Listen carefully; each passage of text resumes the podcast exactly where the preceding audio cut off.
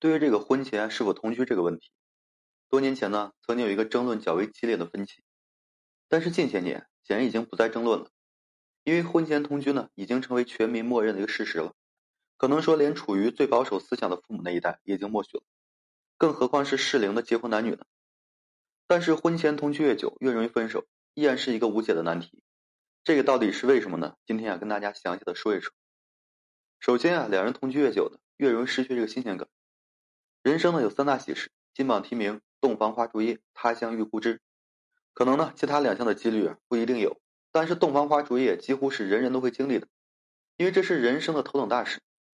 所以说人人都会把这一天比作是春宵一刻值千金。这个呢在古代是毋庸置疑的，只不过呢在当代谈恋爱就意味着两人要住在一起，提前适应结婚后的一个家庭生活。这种年轻人未婚而住在一起的模式啊，通常叫做同居。同居呢有利也有弊。如果说同居一段时间呀，感觉彼此都没有什么问题，符合预定中的设想，马上举办婚礼，正式成为这个夫妻，这是一个皆大欢喜的结果。但怕就怕同居一段时间之后呢，逐渐失去了新鲜感，恋情啊无疾而终，这就是一种非常无奈的分手。事物的对立呢，总是以非黑即白而论的，感情呢要么分要么合，原本也是自然规律。只不过呢，同居一段时间之后啊，发现彼此并不合适，不是理想的另一半选择。这对于以后的人生啊，多少呢会有些影响。一般的这个女方父母呢，不太支持女儿和其他人同居，其最大的理由就是担心同居中发生意外，比如说呢，提前进入这个婚姻模式，万一不合适然后分手，那自己的黄花闺女不就得受损失吗？像件奢侈品特价一样，只能说折价处理，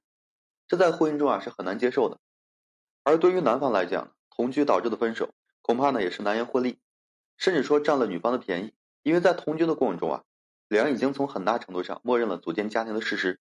男方几乎负担了两人大部分的支出和花费，一旦分手呢，那就是经济损失。最后呢，人也离去了，变得是人财两空。或许啊，就是提前面对生活的一个艰难，让男方感觉家庭的负担太重，而女方呢，则看透了男方的诸多缺点，失去甜蜜恋爱的一个同居，自然呢就容易变质，最后呢走向的结果就是分离。其二就是同居越久，受到的诱惑越多。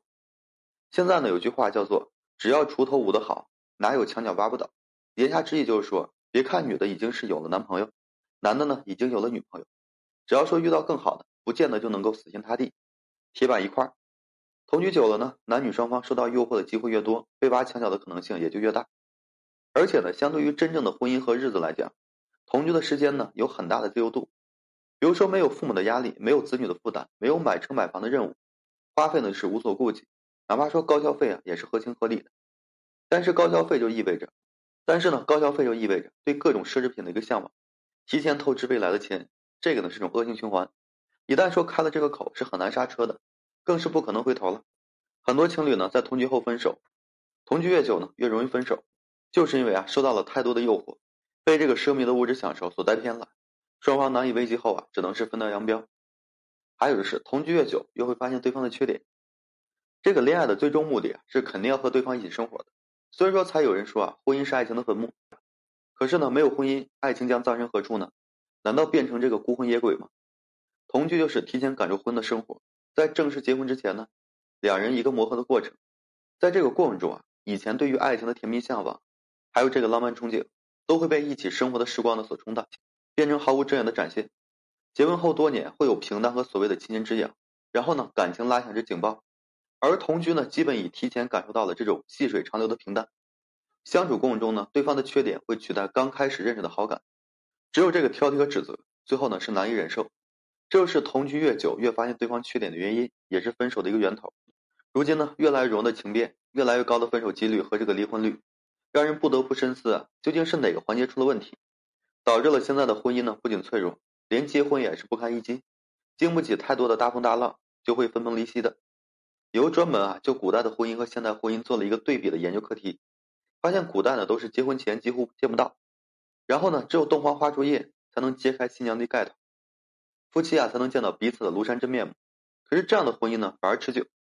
但是现在婚姻呢，结婚前同居几乎已经和夫妻啊相差无异了，却往往是难以白头偕老，这恐怕就是提前进入婚姻模式更容易失去感觉，最后呢无疾而终的一根本原因。好了，今天呢就跟大家分享这些。如果说你现在正面临婚姻、情感挽回一些问题困惑，不知如何解决处理的话，就添加个人微信在每期的简介上面，有问题我帮助各位去分析解答。